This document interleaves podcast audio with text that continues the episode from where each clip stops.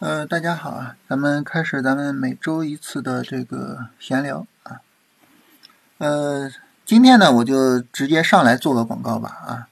呃，因为咱们这个新新一期的这个超短的训练营哈，在明天啊，我们就会做一个开营的直播，呃，跟大家聊一聊哈，这个我们做交易总结怎么做啊？明天就会做这个开营直播，然后。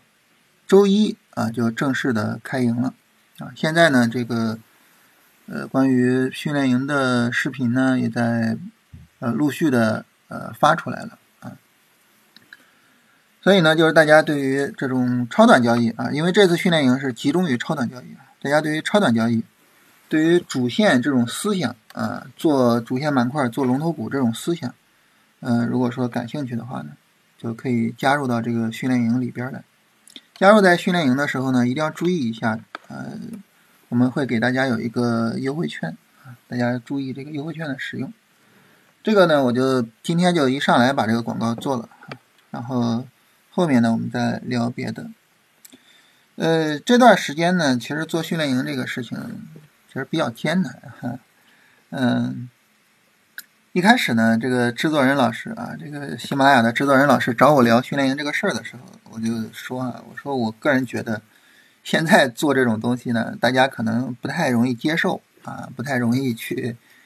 为什么呢？因为现在呢，它是一个这种波段下跌啊，它不但是一个波段下跌，而且是一个，呃，我我们现在得说啊，就是真的是持续性，可能在历史上很少见到，就是这么。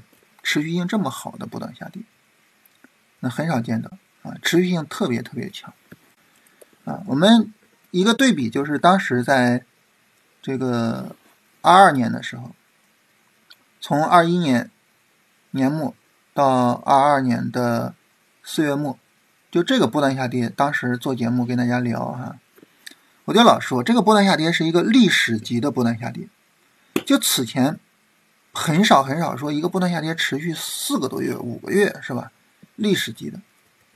当然，我们现在这个波段下跌呢，嗯，你从上证五零、从创业板来看，我们是春节到现在快一年了啊。从这个上证指数开始的最晚最晚的一个指数，它是五月初啊，五月初到现在啊也八个月了啊，七八个月了。就是这个这个行情的幅度，这个行情的持续时间，就这种下跌的持续时间，史无前例。在这种史无前例的情况下呢，就是任何的交易方法都会面临困难。任何的交易方法，那当然就包括咱们的这个所谓龙回头的交易方法，是吧？包括咱们的交易方法，包括其他的，比如说我身边朋友有做低吸的，这个低吸不是价值投资啊，就是就是做这个强势股的低吸的。嗯，其实最近也很困难，啊，也是一直亏损，不断的打气啊，大家相互打气，然后价投就更不用说了，嗯，周周四还是周五的时候，有朋友找我聊天啊，就说说我的感觉，这个价投要被赶出我们这个市场了，就没法做了，价投没法做了，啊，要被赶出这个市场了。所以现在这个情况呢，就是，呃，几乎所有的交易方法大家都在亏损，很少说，哎，说哪个交易方法就是现在就特别特别好，然后什么，所以我说，我说现在其实不是做训练营的好时候，啊，大家可能，可能就是对这个东西吧，不是太感兴趣，然后呢，就肯定也会，就是说压力比较大。但是呢，就是当时这个制作人老师的意思就是说啊，说咱们不一直都是这种观点吗？就是你就是熊市的时候学习嘛，对吧？就是行情差的时候学习嘛，然后行情好的时候去赚钱嘛，对吧？啊，就这么一个简单的逻辑是吧？所以呢，这个老师呢就比较坚持说，哎，咱们搞一期训练营啊，然后呢，我们就从这个逻辑上。搞这个学习啊，搞这个训练营，就是你越是行情不好的时候，呃，因为你本身在行情不好的时候，你也不需要花太大的精力去做操作，是吧？这个时候越用功，可能效果越差。所以也不需要花太大的精力去做操作。那这个时候，哎，莫不如把精力放在学习上，是吧？嗯，我们这个熊市的时候学习，到牛市的时候赚钱。哎，我觉得这个也是有道理啊。所以呢，就还是给大家做了这个训练营啊。我们每次做训练营啊，几乎都是重新录这个视频。这一次也是啊，重新录。为什么呢？就还是说对这个交易呢有新的想法。对，包括这个超短的策略呢，也是越来越成熟啊，越来越简化。所以呢，为了把这种啊成熟、把这种简化的东西分享给大家，所以视频呢我都是重新录的。如果说我们用以前的视频，可能就会显得过于冗长。嗯，举一个例子啊，就是我今天刚把这个行情力度的视频录完。大家以前参加过我们训练营的都知道啊，我们关于行情力度的视频。比如，首先就是说强调行情力度的重要性，是吧？大力度的行情延续性更好什么的。然后呢，讲怎么度量行情力度，然后讲行情力度的对比啊，同向对比、反向对比。然后同向对比意味着什么？反向对比意味着什么？然后讲行情延续的力度特征，行情反转的力度特征。然后讲小波段，然后小波段顶底结构。你看这样一下下来啊，就得有九九个或者十个视频。啊，行情力度相关的就会有九个或者十十个视频。但是我今天录完了行情力度的内容，有几个视频呢？三个视频。哪三个视频呢？第一，行情力度及其度量啊，就是什么是行情力度，然后怎么去度量行情力度。第二，什么情况下上涨会延续？第三，什么情况下行情会爆发？就讨论这三个问题，其他问题不讨论。顶底结构不讨论啊，底背离呀什么呀不讨论。然后这个放在什么？放在就是专门关于行情转折的讨论里面去讨论它，是吧？啊，你考虑行情转折，你考虑买卖点，你考虑什么？去讨论底背离，这个行情力度就只讨论什么情况下上涨会延续，什么情况下做股票会挣钱，尤其是什么情况下行情比较容易爆发，比较容易这个股票成为龙头股或者这个板块成为主线板块，比较容易出现这种走势。就只讨论这一个问题，我们不多讨论。所以这个时候呢，整个视频就整个行情力度的视频就三个，就是比较聚焦啊。然后最后呢，会形成两套策略，一套策略呢就是我们做短线啊，在第一次超短买进去，然后持仓短线。第二个策略呢就是纯粹做超短的策略。总体上就是这么一个，呃，最终归拢为这样两个策略。这两个策略呢也都是比较简单的。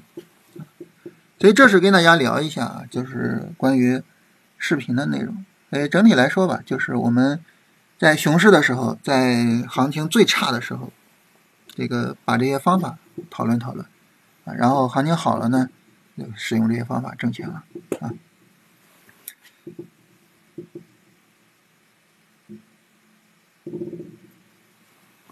呃，为什么直接给个成熟的方法用不好呢？因为不知道这个方法怎么来的。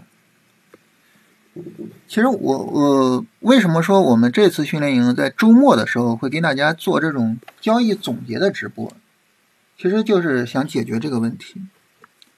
呃，以往呢，我们直播内容呢都是关于这个视频知识的啊，就大家在视频知识上有什么问题啊，有哪些没有搞明白的，或者说有疑问的，哎，跟大家回答一下。但这一次的这个直播呢，我们重点的是跟大家聊啊。这个怎么去做交易总结？也就是说，这个问题在于哪儿呢？也就是说，跟大家聊什么呢？聊我们就是我自己是怎么把方法总结出来的。然后我们现在在研究这个怎么把这个主线的思维啊，把主主线的方法应用到期货上。这个事儿我也反复跟大家说过，是吧？那么同样的。我们也可以跟大家聊什么呢？就是比如说我们现在的这个期货的思路进展到什么程程度了，然后每周在期货思路上有什么新的想法，有什么新的进展，这些东西呢也都可以去聊一下。就在这个过程中呢，大家能够感受到一个新东西是怎么被创造出来的，对吧？一个新的东西是怎么被创造出来的啊？然后这个时候呢，就是我们自己，比如说想要去创造新的东西啊。那么也可以按照这种方法去进行创造，所以这是周末的直播的内容。我我个人觉得，就是这一次训练营最有特点的其实就是周末直播的内容，而不是这个其他的就是说那些知识性的内容。简化之后易于操作，但是不利于理解啊。那理解问题，我们就通过直周末直播来解决吧。就是大家有什么疑问是吧？通过周末的直播跟大家呃解答这些疑问啊。我们通过这个周末的直播来解决。啊，这是训练营这个事儿，跟跟大家聊一下。然后这个大家现在的在直播间里面呢，能够看到呃有这个训练营的链接啊。然后呢，我们每天的节目里边，在文稿区应该也有那个训练营相关的链接。大家如果想参加的话，就注意一下那个优惠券就可以了。然后呢，咱们来聊聊咱们今天要聊的内容啊。第一个呢，就是市场大势啊。市场大势这个部分呢，就是我们刚才所说的这个问题，就我们现在身处于一个就特别强的一个这个。这个波段下跌之中，这个波段下跌持续了，我们可以说持续了一年，也可以说持续了好几个月。但是总之呢，你无论说一年也好，几个月也好，这个持续时间呢都是历史级别的，就是历史级别的，就史历史上 就没有过这么长时间的持续性啊，就是真的。真的是比较比较困难的啊，就是，嗯，在这种情况下呢，我们现在就是说，你说这个市场怎么见底呀，然后什么呀，现在很难说。现在的行情已经就整个大势啊，我们聊这个市场大势的话，现在呢，整个市场的大势已经发展成是这样了啊。我们把前面就这个上涨呃这个下跌视为一个大的下跌。然后把二二年的两次大反抽，啊，包括二二年的四月份，哎，包括二二年十月份两次大反抽，视为是一个大级别的一个反抽。然后现在呢是第三段下跌，就是也就是说，我们把这个行情视为是这样，这个 A、B、C 这样三浪的下跌，啊，我们现在理解这个行情呢，只能说从这个角度去进行理解，啊，从这个角度去进行理解。这个角度的理解呢，我们去看高级别的走势可能会更简单一点啊，就更清楚看到啊。比如说周线上，周线上是这样，就相当于一个大的下跌，然后一个反弹，但是最终没有涨起来，因为始终没有过三千四。大家说三千四为什么这么重要呢？因为你看三千四之前呢它是低位，对吧？后来变成了高位，也就是一个支撑位。呃，其实我们再往前拉一下的话，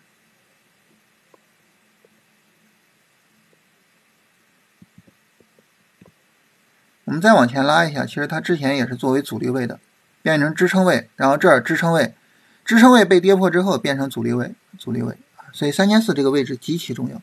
其实我们现在最担心的就是这个位置，这个位置可不要变成阻力区哈，这个。就是两千九的保卫战还是要打赢啊！两千九的保卫战打不赢的话，这个地方麻烦啊。所以后续现在是这样，我们现在比较担心的就是两千九的保卫战打不赢，跌下去，我们后面一反抽，在两千九这儿形成一个大的阻力了。我的天呐，这个这个就很头痛了啊！所以现在的整体的市场的理解就只能这么理解，也就是说，我们之前老说的那个震荡区啊，被跌破了。被跌破了之后，它的意义呢，相对来说就比较小了。我们现在唯一期待的就是这个地方千万千万不要变成阻力区啊！这就好比之前，比如说这儿也有一个大的震荡区，然后被向上突破了，是吧？啊，就是它已经被向下跌破了。这种情况下呢，就是两千九这个位置没有撑住，我们就只能看行情本身的发展了。就行情本身的发展来说呢，这一段时间我们能感受到，就是说五零在。勉强的在支撑市场啊，五零在很用力的在支撑着咱们这个市场啊，但是呢，整体上来说，这个行情的发展来说，嗯，目前来说，这个五零我们可以认为是有底部结构的啊，就支撑着市场的这个指数，我们可以认为是有底部结构的，价格创了新低，指标没有创新低，是吧？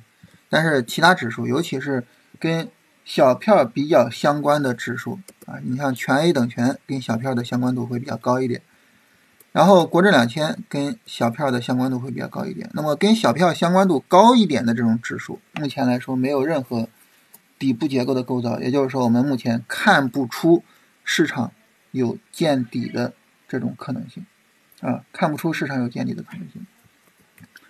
所以就目前来说呢，没办法去做这种市场见底的判断。我们看从这个低级别上来说，价格创新低，指标也创新低；从高级别上来说，价格创新低了之后，指标现在也创了新低了。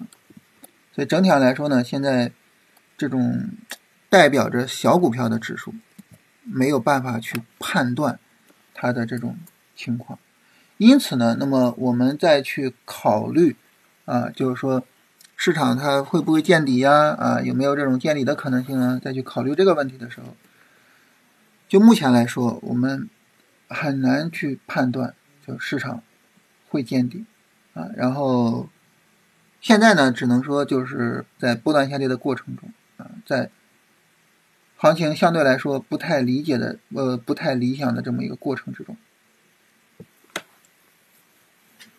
这是我们说。市场大势的情况，就整体上来说，这个市场大势啊，大的市场环境不是太理想啊。整体上来说不是太理想，就是最早最早见底，也要等这种小票指数啊，它有一个底部结构，到时候呢，我们看看这个它的情况啊。就目前来说不太理想啊，看不出来，呃，有什么特别明显的见底的迹象。这是关于。啊，我们说这个，市场大势，所以这也是为什么，就是我我刚才也提到哈，就是在咱们这个这种情况下，呃，为什么说这个市场呢？各种交易方法现在这个都不太理想，其实就重点的就是在于这个方面，呃，因为你市场在这种情况下，就这种下跌加速的情况下。确实是，嗯，别管说交易方法是什么，确实是很难做出利润来，就它没有没有一个上涨的持续性啊，所以就不太好办。但是这个事情我们怎么去理解它呢？我最近怎么说呢？无论说我们从呃自我安慰的角度，还是从历史走势的经验的角度，就大行情之后。很多时候啊，大行情之后会有大的反向行情啊。你从历史经验上来说，大的行情之后会有大的反向行情。所以从这个角度来说呢，可能我我我我们也是有这么一个期待，就是有没有可能说在大的行情之后来一个大的反向行情？比如说我们前面聊，就是这是一个历史级别的波段下跌。那么，在这个历史级别的波段下跌之后呢，市场产生了一个这么大一个反弹，是吧？去那个二二年四月份这个反弹，所以我们现在的这种历史级的这种下跌啊，走完了之后，有没有可能就是也来一个历史级的反弹呢？就这个可能是对于我们来说，我们比较期待的一个事情吧，或者说对于我们来说，就是看看有没有可能。就是说后面有大的反弹，就目前来说看不出迹象来啊。我们等市场去走，等市场走呢，其实就是最快最早去做这个判断，就是市场走出来这种第一次的超短，也就是哎连续拉个两三天，然后走个小调整啊，就这样连续拉两天走个小调整啊，或者是一个大阳之后走个小调整，最早在这儿判断。啊，那么因为最早要在这儿判断，所以这个事儿呢，并不是一个着急的事情啊，不需要着急。大概来说啊，目前市场情况就是这个样子。嗯，板块方面啊，就是主线板块这个方面，主线板块这个方面呢，现在其实不是太理想啊。其实说白了，大盘这么跌啊，板块也扛不住。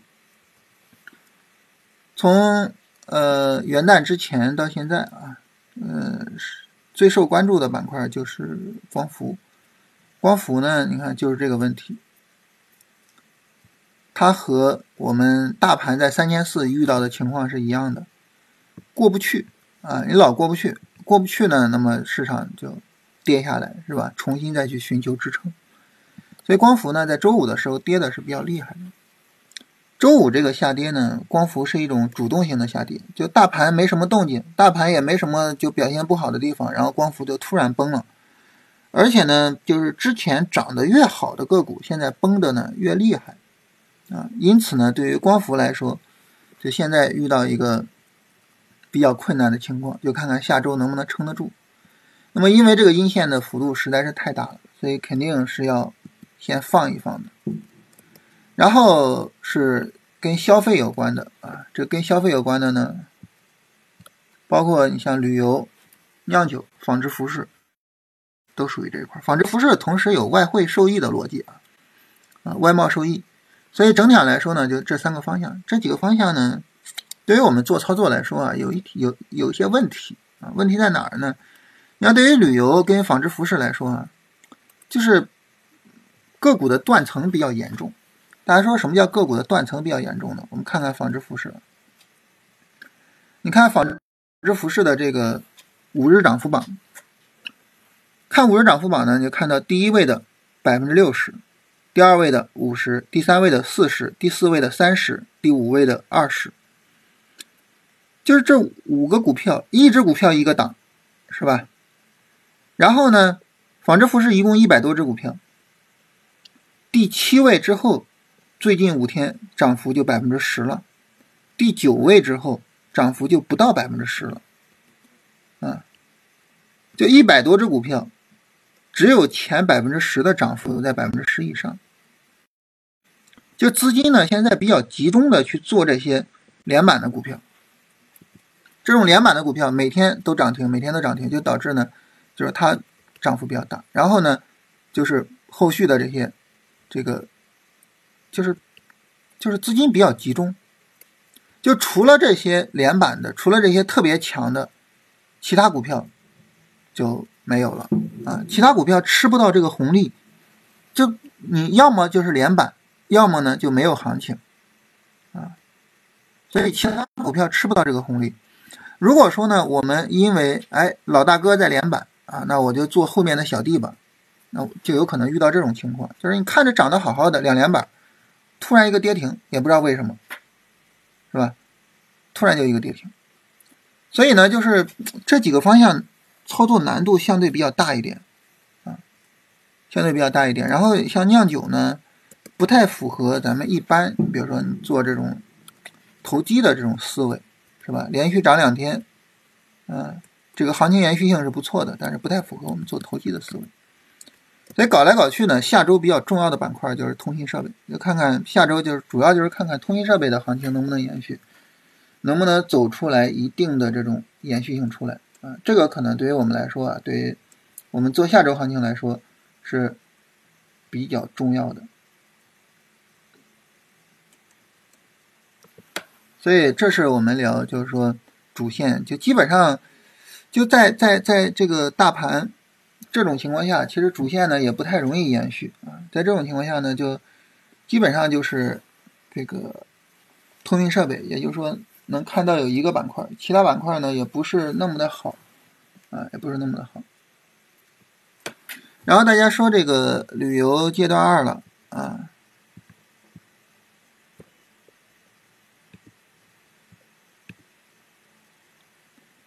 咱们来聊一聊旅游哈，大家都在聊旅游这个板块啊。后边呢，就是大家有什么问题，我们聊一聊了，闲聊了。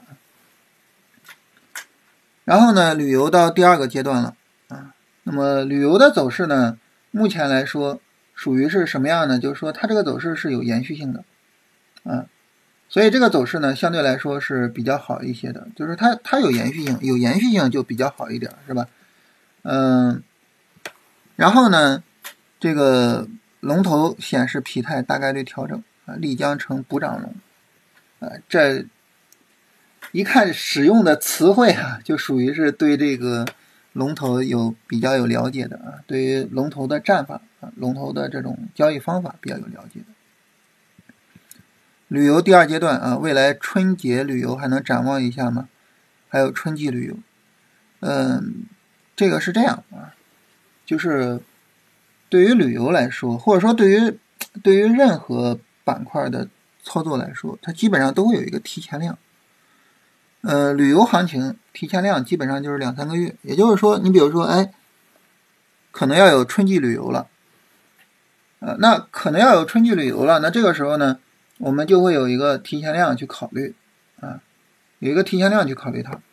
那你有一个提前量考虑它，就意味着什么呢？就是我们的这个春季旅游发生在什么时候呢？啊，发生在比如说小孩子寒假之后，是吧？然后从小孩子寒假之后开始有这个春季旅游这个事情，那你提前两三个月就是什么时候呢？其实基本上就是这一波旅游行情开始炒作的时候，啊，基本上就是这个时候。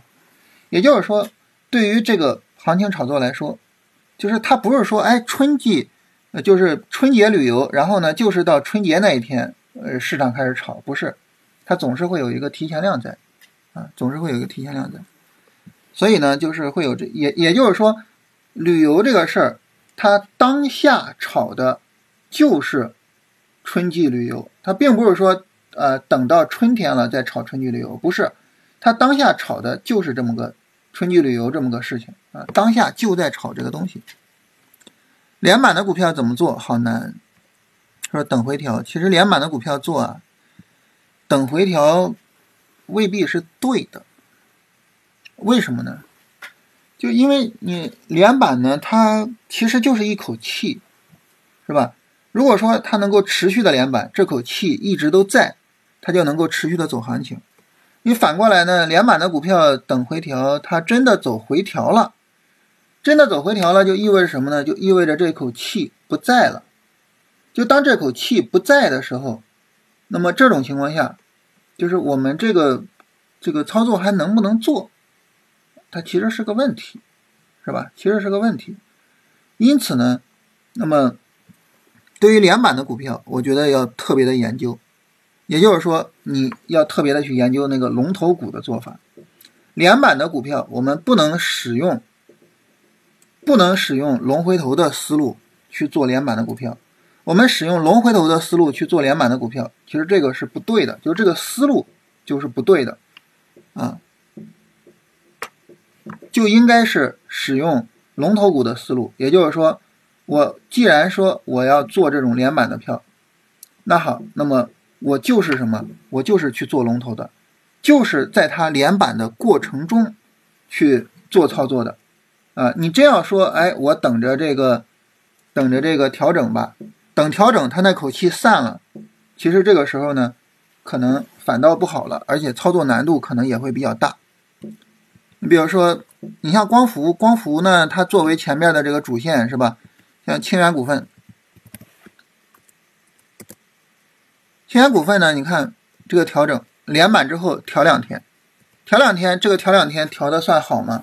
我觉得这调整这两天怎么着都看不出来说调整调的好是吧？你怎么着都看不出来，说调整调的好，这肯定不能算调整调的好，对不对？所以调这两天肯定不能算调整调的好。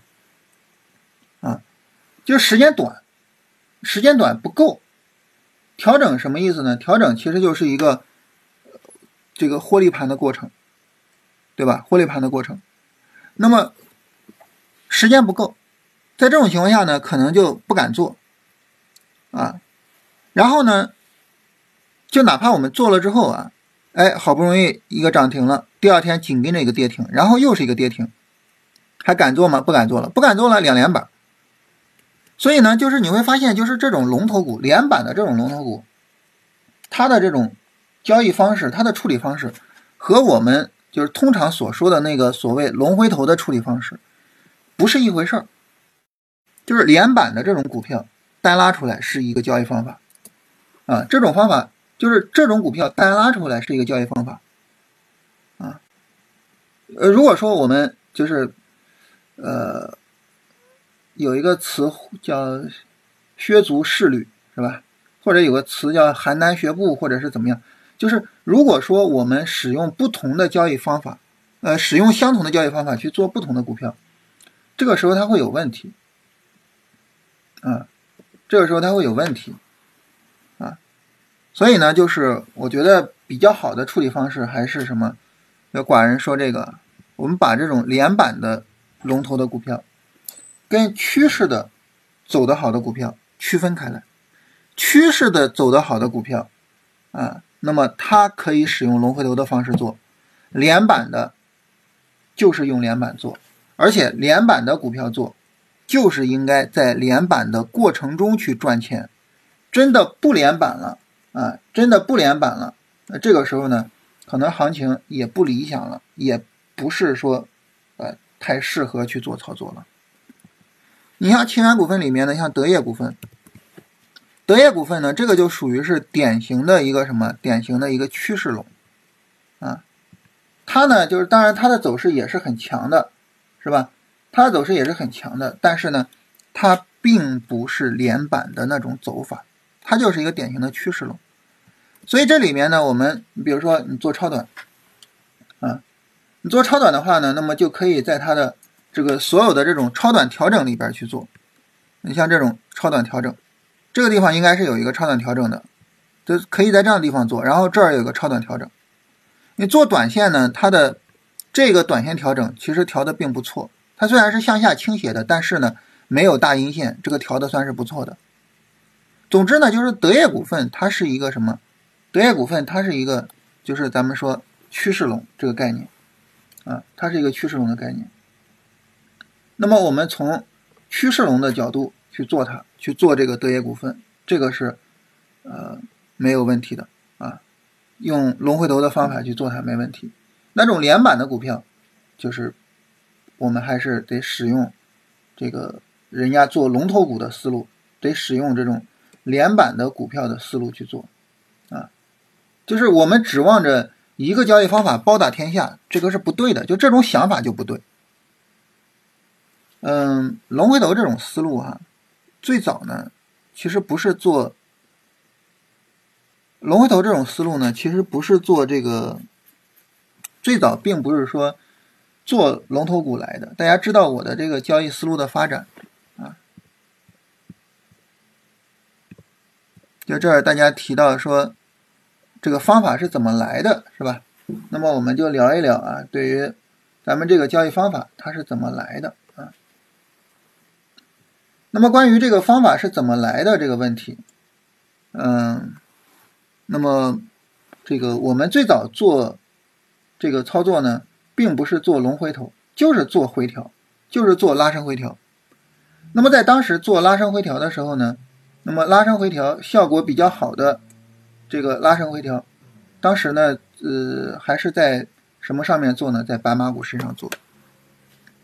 我那个时候其实最早开始做交易的时候，一直就是比较喜欢做白马股，包括一直到一八年的时候，那时候跟大家聊交易方法，那时候一八年聊交易方法也已经就是做这个节目也做了几年了，是吧？跟大家聊这个交易方法的时候，那时候呢，其实跟大家聊这些交易方法聊的比较多的，就是什么？就是呃做白马啊，做白马股，呃，在大盘出机会的时候，批量的去做白马股。大盘出底部结构，嗯，大盘整体上这个呃调整有可能结束啊，或者说一八年也是熊市嘛，就下跌有可能结束的时候，做白马，就做拉升回调，那时候是做的比较多的。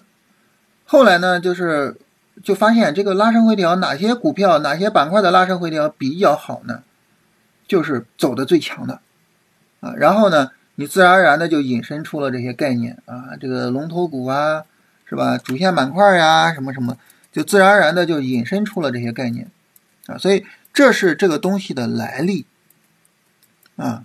那么我们知道它是怎么来的，我们就能够知道，就是既然是这样，那么在这种情况下呢，我们更多做的呢，还是做那种，哎，有可能走拉升回调的那种板块，是吧？有可能走拉升回调的那种股票，啊，实际上呢，就还是偏这个寡人说的趋势龙去做，嗯，偏寡人说的这个趋势龙去做，所以我们更多的参与的呢，还都是趋势龙的这些股票。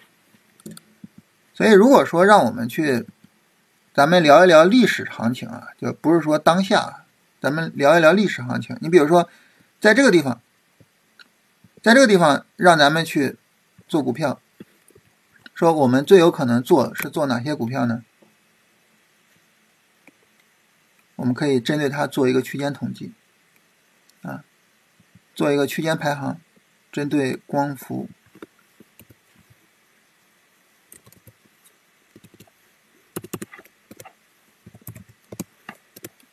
我们针对光伏做一个区间排行，其实你要能够发现，就是能做的就是前排的那些小调整的股票。然后如果说我们真的去做连板的股票的话，啊，就是这个连板连板的龙头股的话，那么它需要研究一套新的方法。当然你说，哎，我有没有可能我就结合着我原有的交易方法啊，然后呢去进行讨论，这个有没有可能呢？这个我们回头可以研究一下，啊，但是呢，就是你肯定是，呃，就是重新去研究一套东西出来，啊，我们肯定是重新研究一套东西出来，而不是说，就是说就是照搬以前的方法，啊，你采用龙回头的方法去做连板，这肯定是有问题的，啊，所以大家说，啊，你说这个连板的股票怎么做呢？啊，等回调，不对啊，不对，不能这么想，就这么想就是错的。不应该这么想。我们看啊，在当时，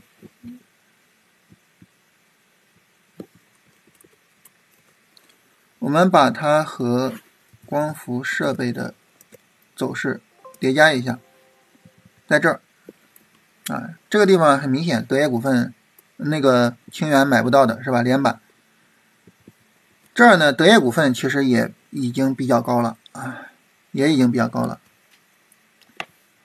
然后这个地方，这是，就就这是一个正规的调整，但是这这个票我觉得很明显应该在这儿做，啊，当然我们如果在这儿做了，你按照超短在这儿做了，在这儿出来了，当然也可以再做啊。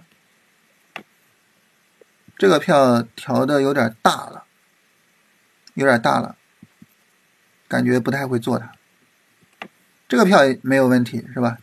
这属于一个正常的操作，这个没有问题，这个。调整也很小，是吧？这个没有什么问题，这个也没问题，啊，这个也没问题，这个调整也不大，啊，一个小的十字星的调整，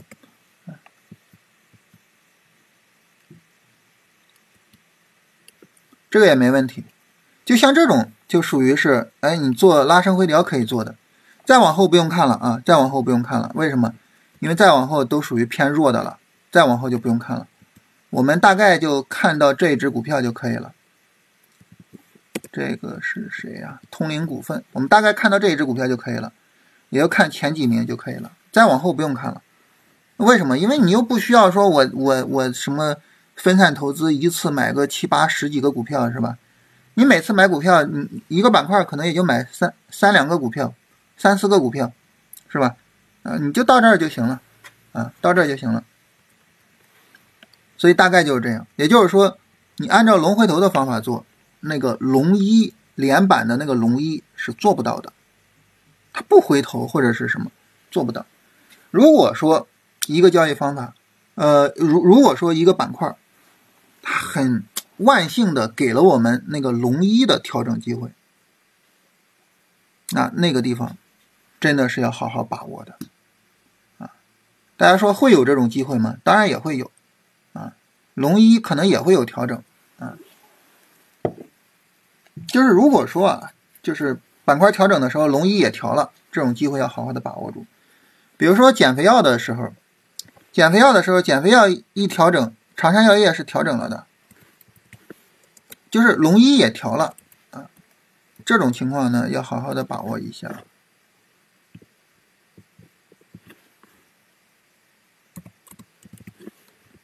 长山药业，就在这儿减肥药调整的时候，长山药业也调了嘛，横盘横了四天，这个要好好的把握一下。就是如果龙一调整了，这种机会不容错失啊，这种机会不容错失。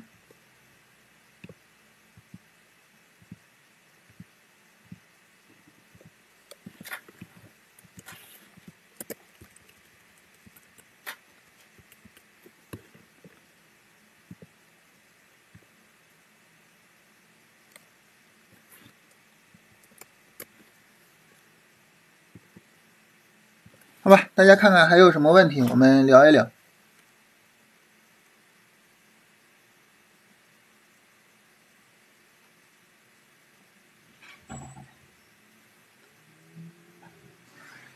呃，区间统计这个呢，它用几根 K 线是不确定的，啊，我我们并不完全确定的说，哎，我们就是用几根 K 线，它是用一个合理的区间，这个合理的区间就是拉升回调，从拉升的起点到调整的终点就在这个区域内，所以一个合理的区间就是这样的一个区域，它并不是确定的，就是用几天。并没有这么一个确定的几天的这么一个范围。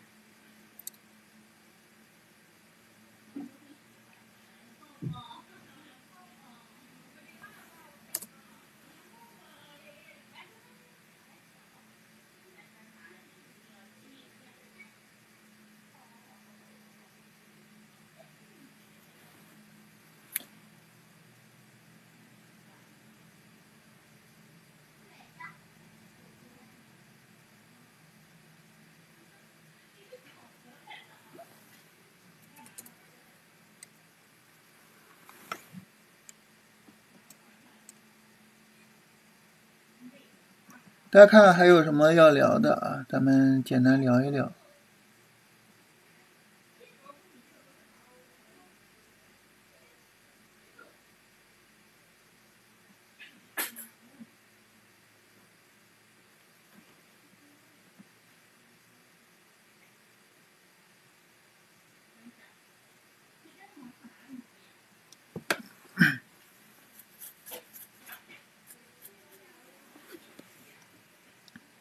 没有的话，我们今天就到这儿了。咱们今天主要就在聊一个话题，就是关于这种连板的这种股票的操作。这种操作呢，我们我我觉得一定要对方法保持一个谦逊，就是我们要知道我们的方法的一个适用的范围。如果说我们假设我们的交易方法，呃，它是适用于所有的范围啊，就是。我我我不存在说我的交易方法不适用的范围啊，我的交易方法就是怎么都能用，什么行情都能挣钱，什么股票都能做，怎么都能挣钱。就当我们是这个态度的时候，它是会出大问题的。我们一定要知道咱们的这个交易方法，就是或者说我们任何一个人的任何的交易方法，它的适用范围是什么啊？你只有当你知道它的适用范围的时候，你才能够更好的去使用它。呃，反过来呢，就是当我们去假设我们的交易方法是这个任何情况下都能做啊，那么这个时候其实会出问题的。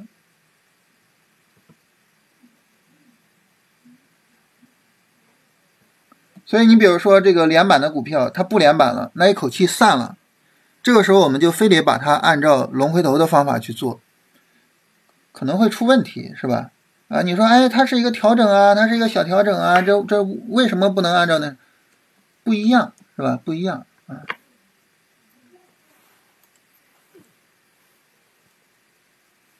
这个连板的战法呀，我也买了，也也不不是买了，也找了很多资料啊，并不是买了很多资料啊，找了很多的资料。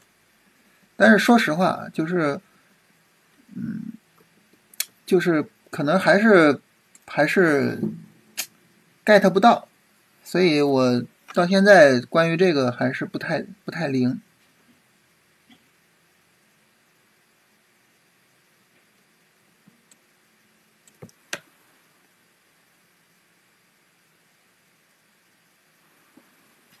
大家大家有谁做连板做的比较好的吗？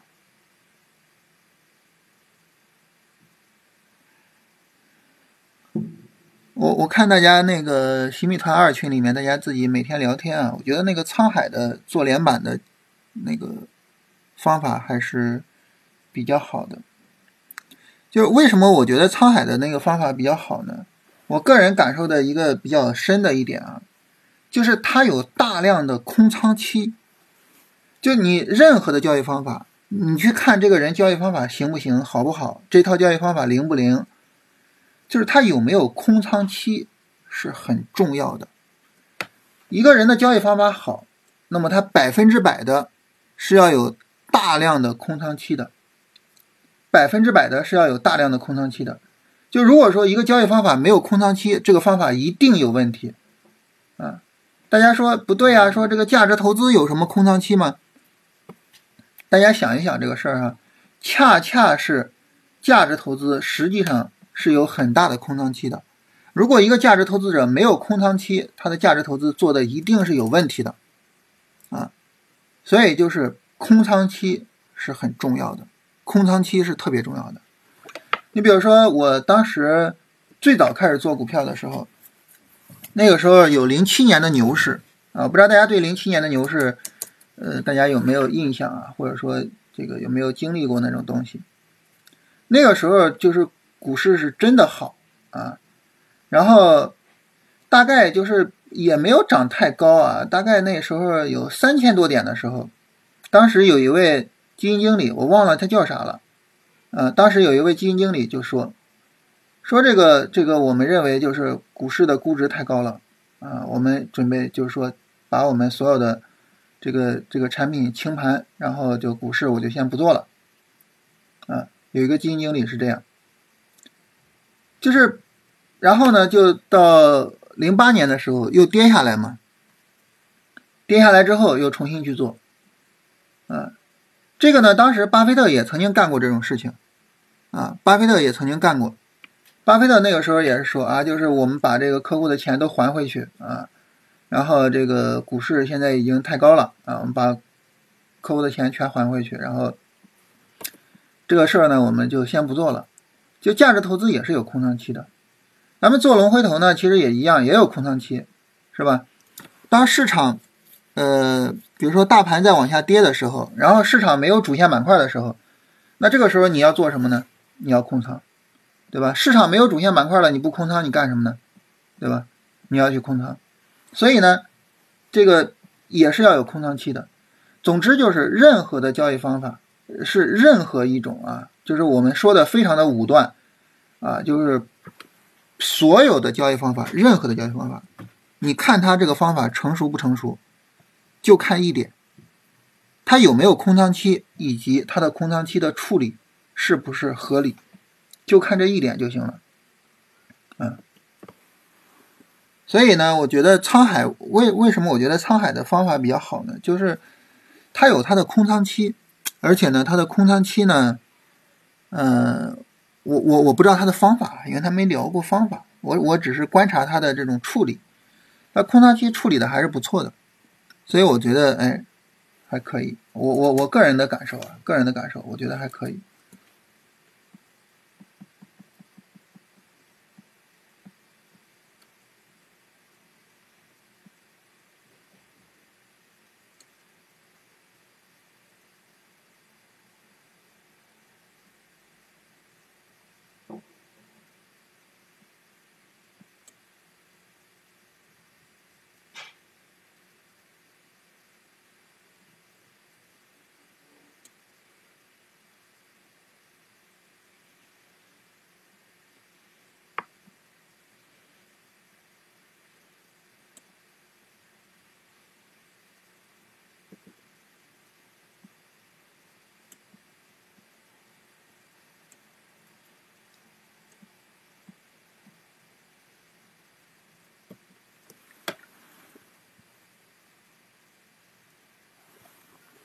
那咱们就聊这些吧。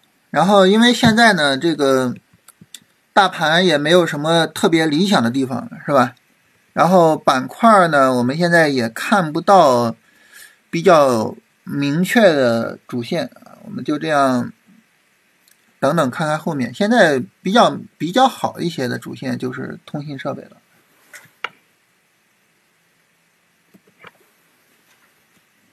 行，我们今天就到这儿。